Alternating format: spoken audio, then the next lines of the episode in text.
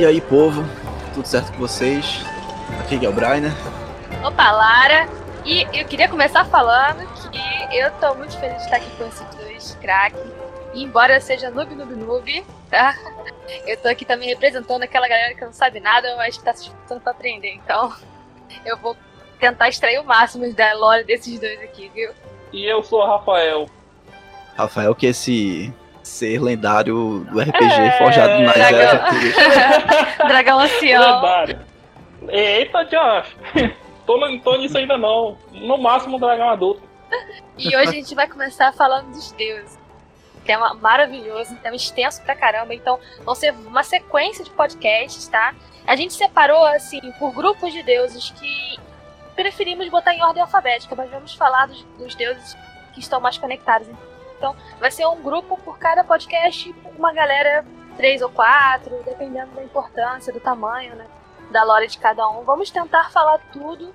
Embora acredito que, né, não dê pra falar tudo individualmente de cada um, porque tem muita, muita coisa que você pode encontrar. Então, se de repente tem alguma informação que a gente não falou aqui, gente, por favor, comenta aí, vamos somar, tá bom? Porque são mais de 100 deuses em Forgotten e falar de todos eles vai ser, vai ser demorado. Então, vai, Vai. ter, o, o vai, vai ter o pan- os panteões, que são os panteões raciais.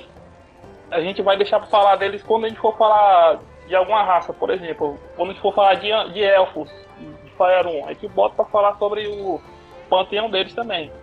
Quando a gente for falar de anões, de Faerun, a gente fala sobre o panteão de, dos anões também. Pra ficar mais bem organizado. Então, a gente vai começar pelo panteão humano, né? É o Que é panteão. o, é, o panteão básico, Mas- aquele que tá, que tá no Sword Cost, que acho que é o basicão, e é o que o povo mais usa. E é o mais legal também. É. E aí, vamos começar. Então, a gente pode começar sobre a, a- como funciona a religião no- nos reinos, que os, os deuses eles são muito bem vistos pela população. Não existe, quase não existe ateísmo no- nos reinos esquecidos, porque por onde você olha, você vê algum vestígio de um- algum deus. No passado eles caminharam sobre, sobre Faerun e essas histórias ressoam até hoje nas gerações de hoje no, no mundo. Então é quase impossível você encontrar alguém que não acredite em um deus. Nem assim, nem que seja um deus menor lá, um deus menor de alguma coisa lá, ele, ele vai acreditar. Pois é, e lembrando que também que Faerun é uma terra que, pelo fato dos deuses é, serem muito presentes, e num passado distante eles têm lutado contra outras, outros seres chamados primordiais para, por assim dizer, ter a influência deles é, por todo o Toril, né, pelo planeta, como é chamado, né, o planeta de Faerun é Toril. Quando você reza para um deus, é dito que claramente você sente como se fosse uma sensação de você estar sendo observado, sabe? De algo próximo a você. Ou seja, só pelo sim- simples fato de você rezar por, um, por uma divindade, você já consegue sentir a presença dela. E, e uma coisa que foi até perguntado pro, pro Ed Greenwood foi que por que tantos deuses? Por que tem tanto deus? Deus do assassinato, Deus de não sei o que, Deus de não sei do que, em, em Toril. Ele falou que ele queria que até as coisas mundanas tivessem uma espécie de divindade para as pessoas se relacionarem, porque se você prestar atenção no como funciona o panteão, você vai perceber o seguinte, se você lê e tal, você vai até escutar esse podcast, você vai perceber o seguinte, que os deuses, eles representam aspectos básicos e até aspectos um pouco mais complexos é, na vida das pessoas. Então, hum, vai existir uma coisa chamada monolatria. É, a monolatria é basicamente você prestar culto, adorar, prestar suas or- orações para um deus específico, mas não necessariamente você vai desacreditar que os outros existam. Como é que funciona? Eu sou um comerciante.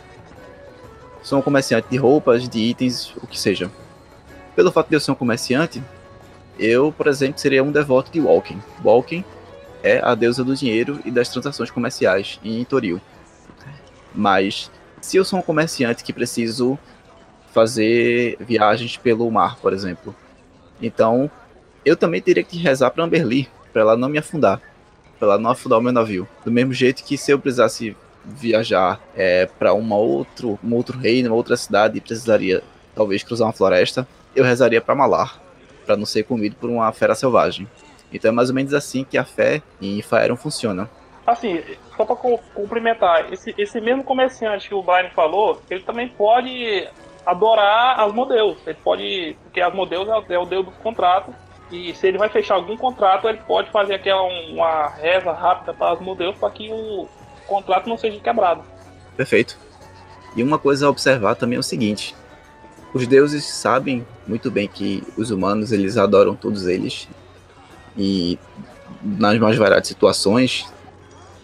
E eles têm um acordo entre eles também, que isso é citado em uma novel na série dos Avatares, na, na pentalogia, que é o seguinte: se um deus começa a influenciar demais os mortais a ponto de os mortais pararem de prestar culto a algum outro deus e só prestar culto para um, algum específico, esses outros deuses podem começar a punir os mortais de acordo com os seus próprios portfólios.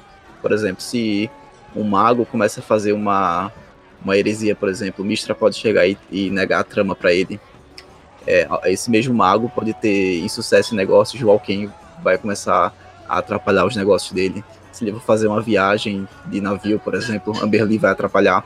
Ou seja, você vê que os deuses têm um acordo entre eles, de tipo, ó, tem essa galera aí, esses mortais, eles adoram a gente, a gente faz parte da vida deles, então não vamos mexer é, atrapalhar um o portfólio do outro, nem vamos tentar se sobrepor. Claro que às vezes acontece de um outro sobrepor, como a gente vai ver nos próximos casts, é, contando as histórias de cada deus. Mas existe esse, esse comum entendimento entre eles. Então, é, os deuses eles necessitam da adoração dos fiéis, né? Com certeza. Deus. E você não pode querer só para você a atenção dos fiéis. Não pode Sim. pregar que ele é o único Deus e todos os outros não tem mais. Não. Pois é muito interessante. Isso pode ser catastrófico. E também tem essa questão que eu tô, tô vendo que é total interferência. Como em outros países deuses não interferem no mundo, em Fire 1 os deuses interferem pra caramba, fazem questão, né? Sim, e, e esse foi um dos motivos que levou a acontecer a, a o, o, tempo das, tri, das tribulações, que foi a falta de, de empatia dos deuses com os seus adoradores. Então, eu achou que eles estavam muito, assim, como é que se pode dizer? Eles não estavam se importando muito com os mortais. E aí ele destruiu a, a, as tábuas do, do, destino e jogou os deuses na, na Terra. Foi justamente porque eles estavam muito distante do, do, dos mortais. E só pra entender melhor, Al é o Deus Supremo. Al é o Dito Vergote. Antes da gente falar de Al, só para complementar uma curiosidade sobre os motivos dos deuses terem sido ter sido expulso pelo Lord Al no, e ter trigado, né, ter iniciado o tempo das perturbações, tem um suplemento de Planescape chamado um Hollow Ground, que é em solo sagrado, que adiciona um possível motivo, um motivo a mais para essa expulsão. Nesse suplemento é dito que talvez, talvez, alguns deuses, provavelmente Bane Mercur, que, que iniciou todo esse, esse rebuliço, o tempo das perturbações, eles ficaram sabendo, descobriram que existem outras esferas de, de, de cristal, ou seja, outros, os outros mundos de D&D, Dragonlance, Greyhawk e tal, e aí eles quiseram é, espalhar a influência deles para esse outro mundo, além de Toril. E aí Lordial, segundo esse suplemento, talvez isso aconteceu, e para ele foi o estopim e expulsou todo mundo. Só a nível de curiosidade. Tem essa, essa teoria também. É, o Lordial é o Deus Supremo, criador de todos os outros deuses, e ele é o que manda tudo, é o manda-chuva da parada. Ele, se ele quiser, ele tira os poderes de um deus, dá para outro. Ele apaga um da existência e cria outro. Ele é o mestre. Ele é assim. Isso, ele é, o, ele é o.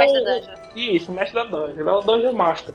E assim, ele quase não age. Ele praticamente quase não age. Ele, quando Lord Al vai agir, vai se intrometer em alguma coisa, é porque vai acontecer uma merda muito grande. Toda vez que ele se mexe, acontece um, um grande evento nos reinos envolvendo os deuses. Como foi na época da, do tempo das tribulações e recentemente no, no segundo rompimento. Que ele reescreveu a, as tábuas e recolocou os deuses de volta no, no seu devido lugar. Assim, não tem muito o, o que falar sobre ele. Ele é o, ele é o Ed Greenwood, assim.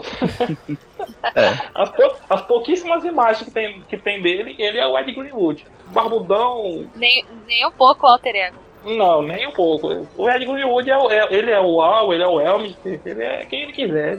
Quem quiser. E só uma dúvida, Rafael. falando do Time of Troubles. Antes do Time of Troubles, como é que funcionava o poder dos deuses? Era através do portfólio, porque depois mudou, né?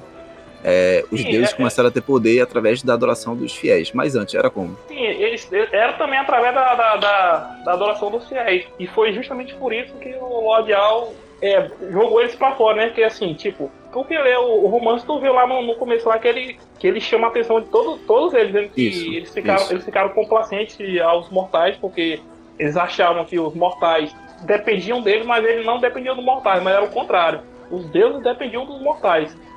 Sempre foi assim. Aí e eles e os deuses sempre achavam que era o contrário, que os mortais é que dependiam dele. Uhum. Mas assim, nunca foi muito bem explorado na, na em AD&D, nunca foi assim tão bem explorado esse lance de que os, os humanos adoravam os deuses por Deus ter poder ou ao contrário. Só ficou Entendi. assim mais, é, só ficou assim mais, mais bem explicado após esse, esses eventos, Time of Progress. Entendi. E a gente vai fazer um podcast só sobre esse evento. Com certeza, tem muita história. São cinco livros, para você, vocês terem ideia, que, que aborda essa, esse lance do Time of Trouble. Na verdade, são três. Os outros dois se passam depois, mas tem um pouco a ver com a história, com esse plot. É, só uma curiosidade sobre Lord Al. Ele apareceu publicamente no final do Time of Troubles. Aparece, acho que no monte. No monte fica um Waterdeep, esqueci o nome do monte agora. Ele aparece, todo mundo vê ele. Então as pessoas ficam sabendo da existência dele e acaba confirmando algumas teorias de magos e eruditos que achavam que existia um poder maior que controlava todos os portfólios, todos os, os deuses. E depois disso, algumas pessoas começaram a criar cultos é, para adorar ele. Mas ele não atende nenhuma oração e nem concede poderes divinos. Então, se você por acaso gostou do Lordial e quer ser um clérigo do Lordial, se você fosse querer seguir a lore oficial, seu clérigo não vai ter poder nenhum vindo dele, porque ele não concede nenhum, nenhum spell, nenhum poder divino. Ele é tipo o Dr. Manhattan. Isso, isso. Isso, ele é o Dr. Manhattan. Ele é totalmente alheio. ele, ele caga e anda pros clérigos dele. Tá, tá, lá o cara orando ele lá. Não tá nem aí. Tá lá o cara orando, ó, oh, manda de fogo no céu. Ele tá lá, hum, ó, coitado. Você tá lá, Cláudia.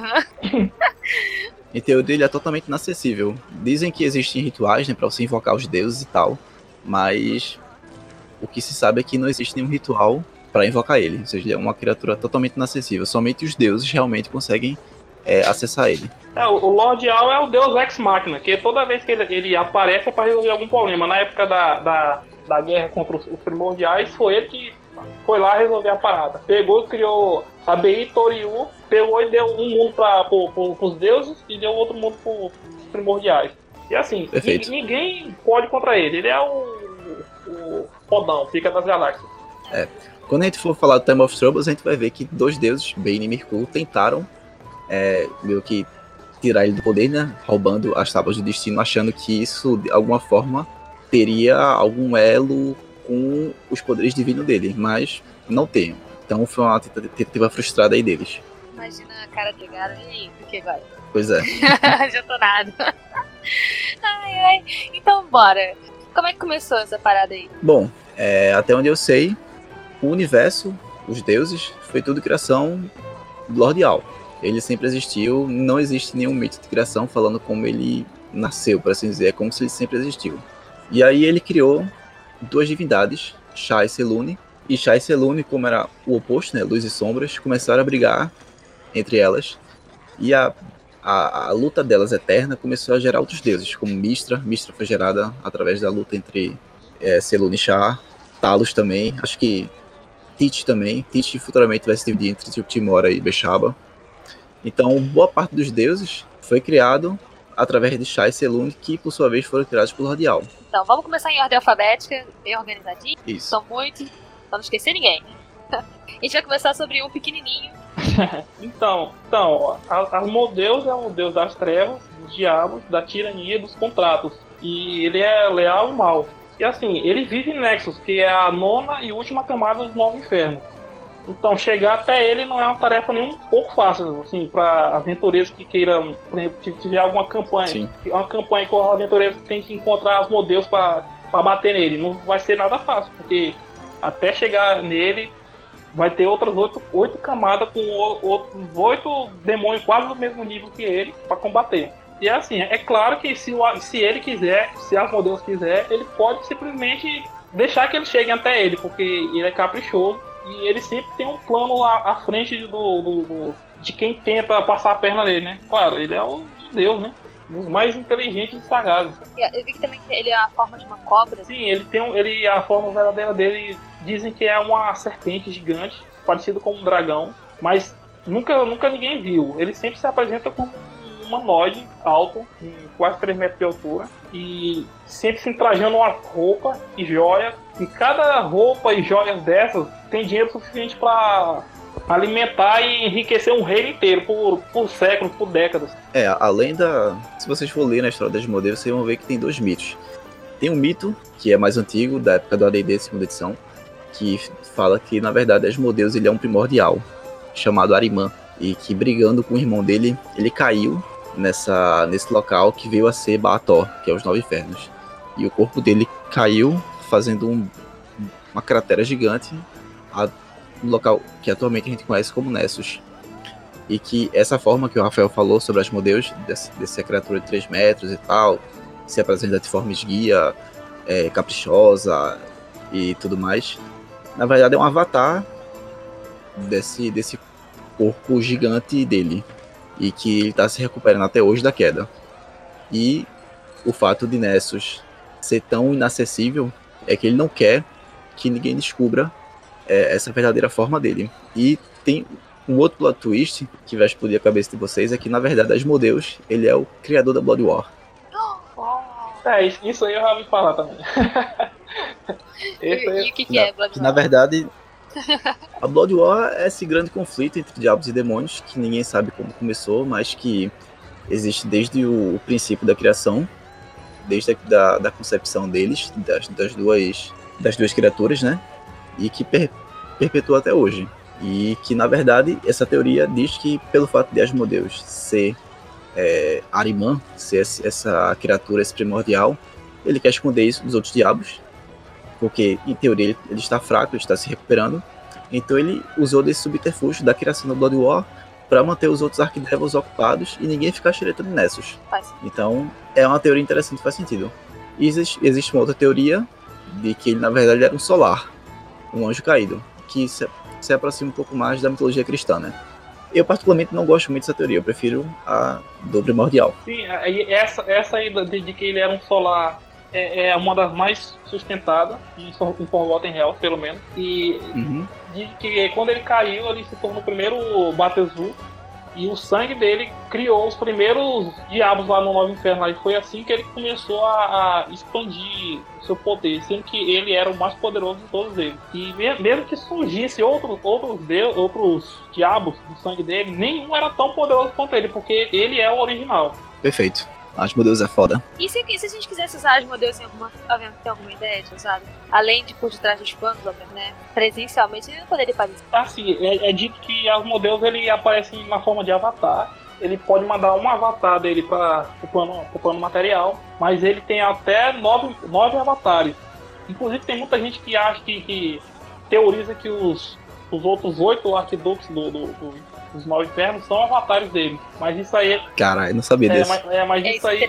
Que foda. Mas isso aí já é uma teoria assim que ninguém pode provar, né? Mas ele tem, ele tem exatamente nove avatares. Isso, isso, isso é, o, é oficial. Ele tem nove avatares. Sim, e, faz todo sentido. E, cada, e cada avatar dele tem uma, uma arma chamada Vara do.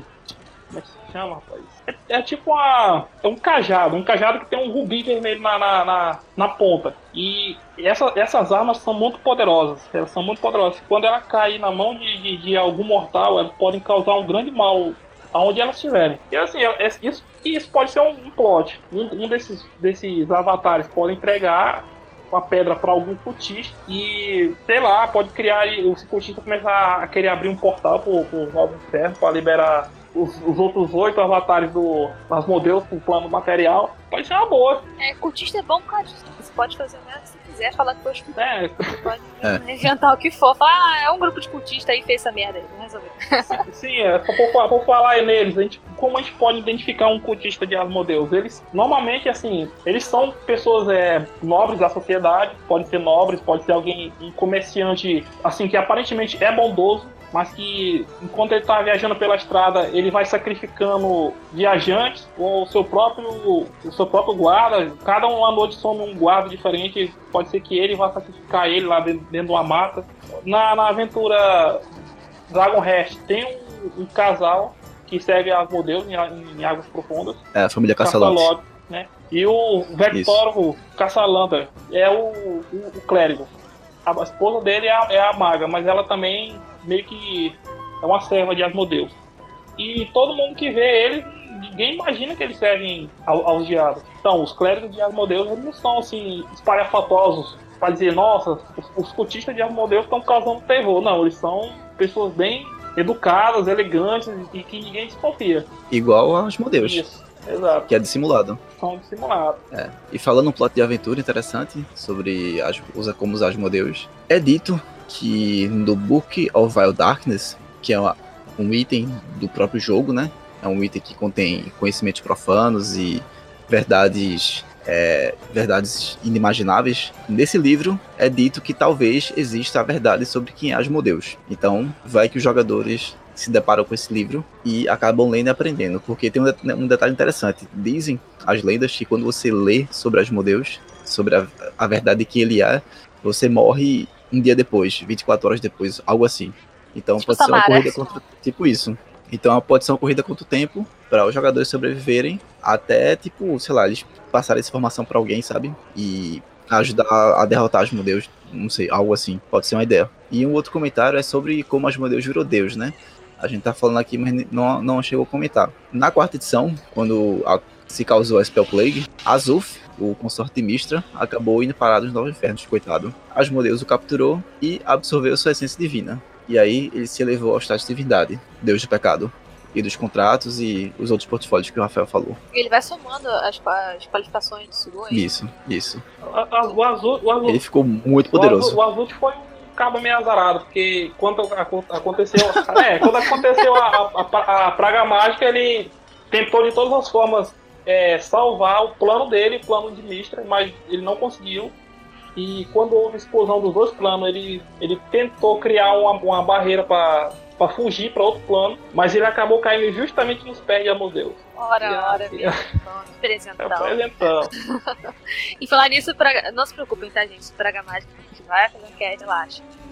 Por partes, falar de X-Tripador. É, pra falar a verdade, todo, todo servo de Asmodeus é uma alma dele. Ele pode simplesmente matar o servo dele a qualquer momento que ele quiser e, e foda-se. Ele é o, o, dono das almas do, do servo dele. E, então ele tem muita alma, ele tem bastante alma no, sob seu poder. Não é ele que Tiamat é o cachorrinho? É, isso. Tiamat é o cachorrinho dele. Inclusive, a, a, aquela. A, o cajado dele, com a Rubi, foi forjada com a ajuda de Tiamat. A saliva dela ajudou a moldar a, o, o, rubi que tem na, na ponta do cajado. Interessante, não sabia. Beleza, a gente vai falar mais deles então quando a gente passear um pouquinho sobre os Nove Infernos. A gente vai é. ter mais coisa para falar ainda quando ele.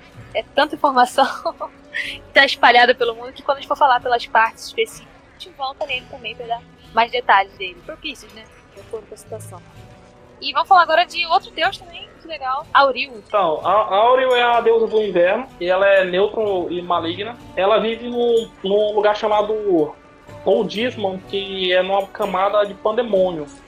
Na cosmologia da Grande Roda. E no lugar onde ela vive, lá um castelo de gelo chamado Salão de Inverno, é, um, é a sua morada, onde lá vive, além dela, vive outro, outra, outra divindade que não vem ao caso agora. Porque não condiz com Forgotten Hell. Frozen. Mas. E, é, e, pô, vamos dizer que ela é a, é a Elsa, a Elsa louca. ela é completamente pirada da cabeça e, assim, é, ela, ela é doida mesmo. Ela já, já tentou parecer assim com a, com a Mistra, já tentou parecer com, com Chanteia, mas só que por ela ser a deusa do inverno e muitas vezes o inverno ser implacável, ela acabou ganhando essa, essa fama de, de deusa, deusa gélida, fria, que não tem sentimento. É, ela é uma deusa muito adorada lá na espinha do mundo, que é um local onde é muito frio e é um local propício das pessoas morrerem de hipotermia, né? Frio e tal. Então, não só por isso, mas questão das plantações e questão de transporte de mercadorias. Muitas vezes acontece de tipo a neve fechar certos caminhos e uma comida que o pessoal estava esperando, algumas mercadorias que o pessoal esperava chegar nas Dashburgos, né, que são as cidades por ali, pela, pela, no Vale do Vento Gélido, né, que é onde o Drist, o Bruenor vive e tal. Então, o inverno acaba atrapalhando muito é, esse tipo de coisa, né? O transporte de mercadorias, viagens e tal. Então, a Auril ela é muito é, cultuada nesses locais para ser misericordiosa, né? Tornar o inverno e o frio, a neve, é, menos é, agressivo. Então, ela é um, um de se você quiser fazer um plot com a Auril, é, algum Chosen, alguma coisa dela assim, então a espinha do mundo é local. Lá é o, o lugar assim, onde ela é mais adorada e foi lá também que um, um, algum tempo atrás uma escolhida dela tentou criar um, um, um tipo de inverno eterno usando o gelo negro lá. Assim, isso está inclusive na aventura. É... Legado da Estrela de Cristal. Tu lembra? Isso, Legado da Estrela de Cristal, que é praticamente uma sequência do, dos romances do Vale do Vento Gélido. É uma aventura muito boa, eu recomendo para quem quiser, quiser mestrar, para quem quiser saber mais sobre essa deusa, tem muita coisa lá sobre ela. Tô vendo aqui também que Aurim Malá, em breve. Berlim. Tá essa questão da, sabe dizer, da membro das deidades da Fúria? Sim, sim. A, na época da quarta edição, ela, ela se tornou um, uma exarca. Ela e o Merlin se tornaram a exarca do, de Talos. E elas trabalhavam assim pra ele, tipo, como escrava, como consorte dele, mas elas não são chegadas nele não. Elas fazem o trabalho delas, mas sempre estão planejando passar a perna nele. É porque assim, a Aureo é louca, o Beli é pirada da cabeça e, e Talos é pior ainda. Aí três loucos não, não se bate. Pois é. E é, isso é uma coisa comum que a gente vai abordar, que vocês vão ver nos próximos casts aqui, os deuses, sempre fazem alianças. Então, por exemplo, Auril, Talos, Amberli e Malar fazem parte das deidades da Fúria, né? as divindades da Fúria. E a gente tem a tríade, a famosa tríade, que é composta por Tyr, Ilmater e Torme. Tem os Guardiões da Trama, que é Mistra e Azuf e Savras. Então, vocês vão ver que os, os deuses eles sempre se aliam, por assim dizer, formam grupos, até para facilitar um pouco a vida dos seus seguidores e eles vão absorvendo aquela energia da fé coletivamente, vão meio que dividindo e ajudando eles a lutar contra seus opositores, porque os deuses sempre têm seus opositores. No caso de Auril, o opositor maior dela é Kosuf, que é o deus do fogo, que é muito adorado em Tai. Tá, vai chegar a hora de Tai. Vai chegar, vai chegar a hora de Tai. Tai tem história. Então, o próximo deus? Quem é, é o próximo? próximo? Quem é, cara? Fila do pão? É o sortudo Azut. Bene? Não, Bane, Azuf. ele tá no ah, próximo, vai. Beleza. É o, agora é o, é o sortudo Azuf. Azuf. É, se fala Azuf? É, Azuf. Azuf. Então, o Azuf é. Ele tem lendas que dizem que ele foi o primeiro escolhido de Mistra. Ele era um mortal e eu acho que ele foi o primeiro Elmister da, do, do, da existência. Porque Mistra, Mistra tinha ele como favorito. E até que chegou uma, uma época que ele, que ele acendeu tanto em poder que Mistra deu a ele a, a chance dele viver assim ao lado dela, sendo um, um exarca dela. Mas aí o seu poder acabou crescendo tanto, ele começou a ser adorado tanto por outros magos, que ele acabou se tornando um deus maior com o tempo. Ele é conhecido como o, o deus da magia, embora a deusa da magia é a Mistra, mas ele é conhecido como o senhor da magia, senhor dos feitiços. Deus dos magos. Isso, é o mestre dos magos. É o.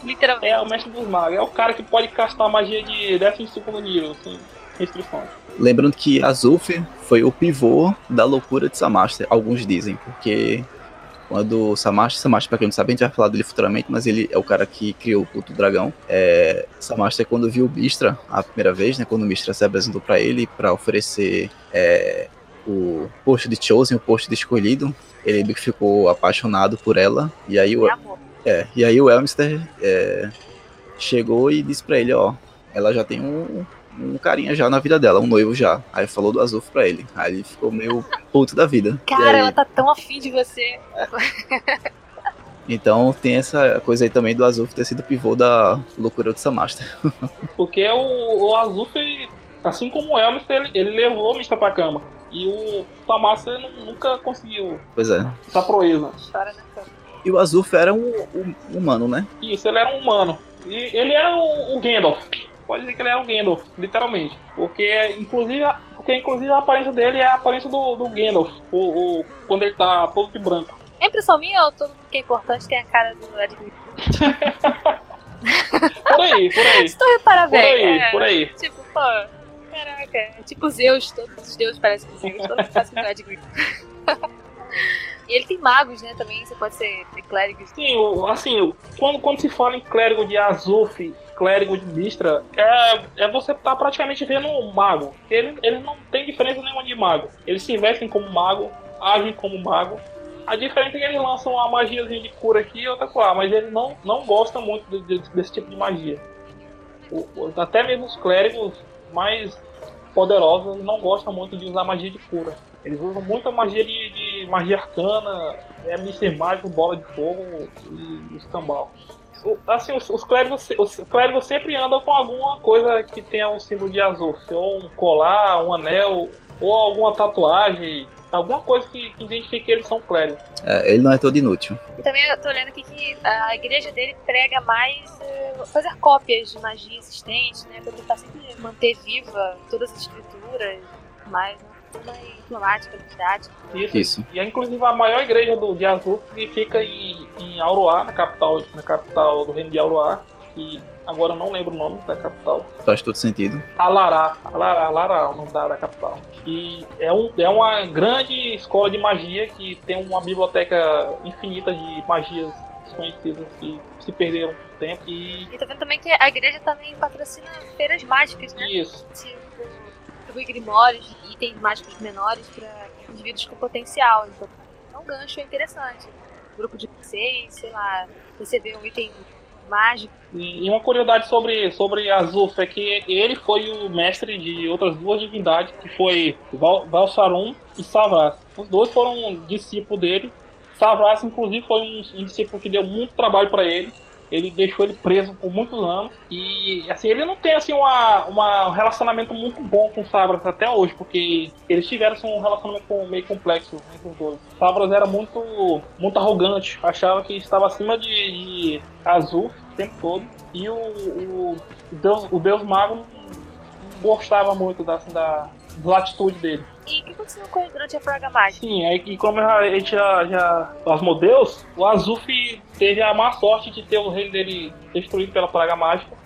Ele foi lançado no Cosmos e caiu diretamente na sala do Asmodeus no em Nexus, no Val Inferno. A Asmodeus matou e absorveu a essência dele.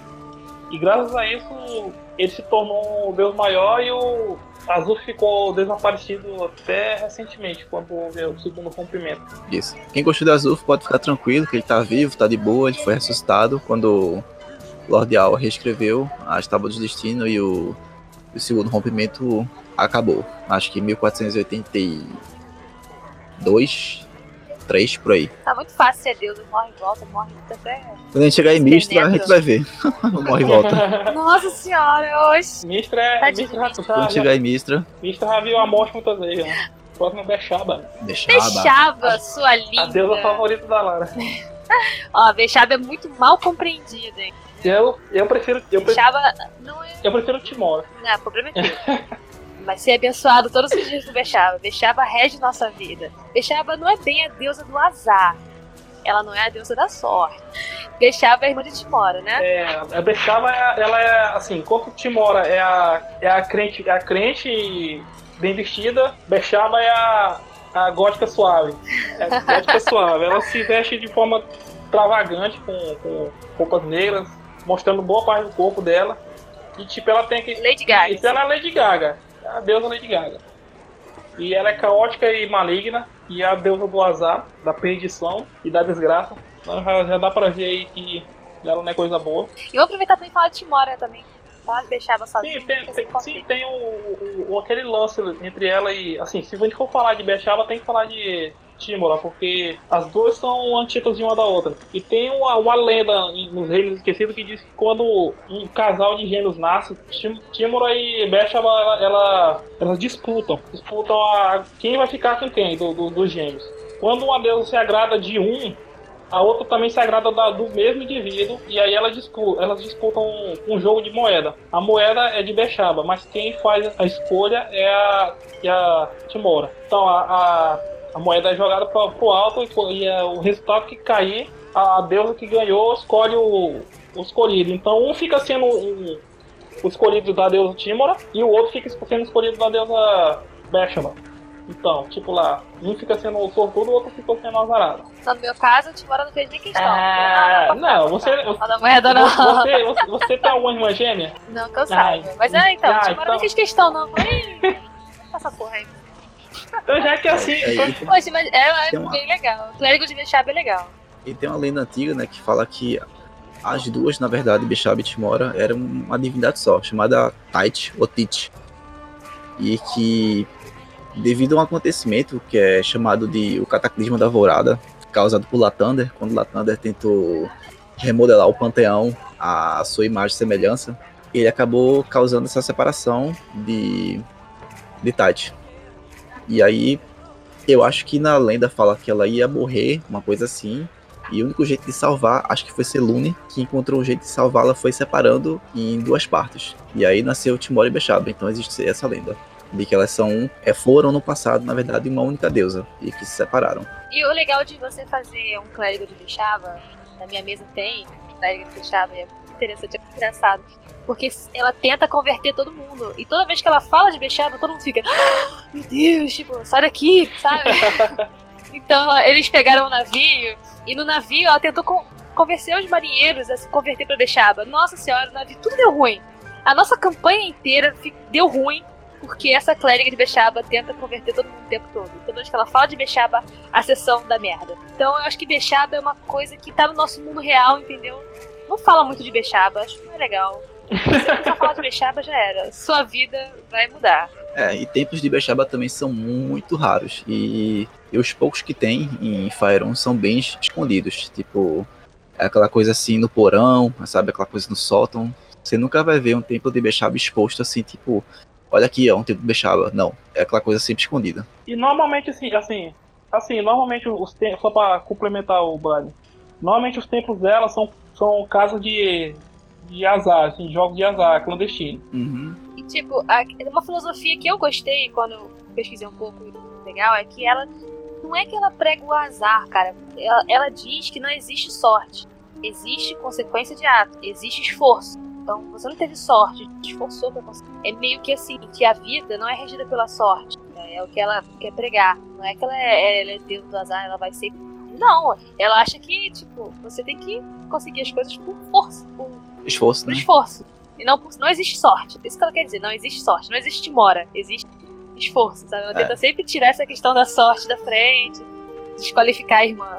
É super legal. Não, é aquele ditado, não existe almoço grátis. É, exatamente. Ou, é isso que ela prega. Ou, você, super justo. Ou você trabalha pra ter ou você não tem. Exatamente. Ela é mal compreendida, só acho. E assim, já o, o, os tempos de, de Timora, normalmente são casas de jogos, mas são aquelas casas de jogos é, bem organizada, que, que tem o, o, jogo leal, que não tem trapaça. Tipo Las Vegas. Isso, tipo Las Vegas. Era tipo Las Vegas. Mas só que assim, não é, não é obrigatório a pessoa chegar lá e jogar e perder, que a pessoa nunca perde. Mesmo ela, ela, ela jogando ali e dando um número errado, ela não perde a arma dela. Ela só tem uma outra chance de jogar de novo. Até que ela tenha a sorte de ganhar. por, um, por um preço, por um é preço. Isso, sempre tem que deixar ali a, a moedinha.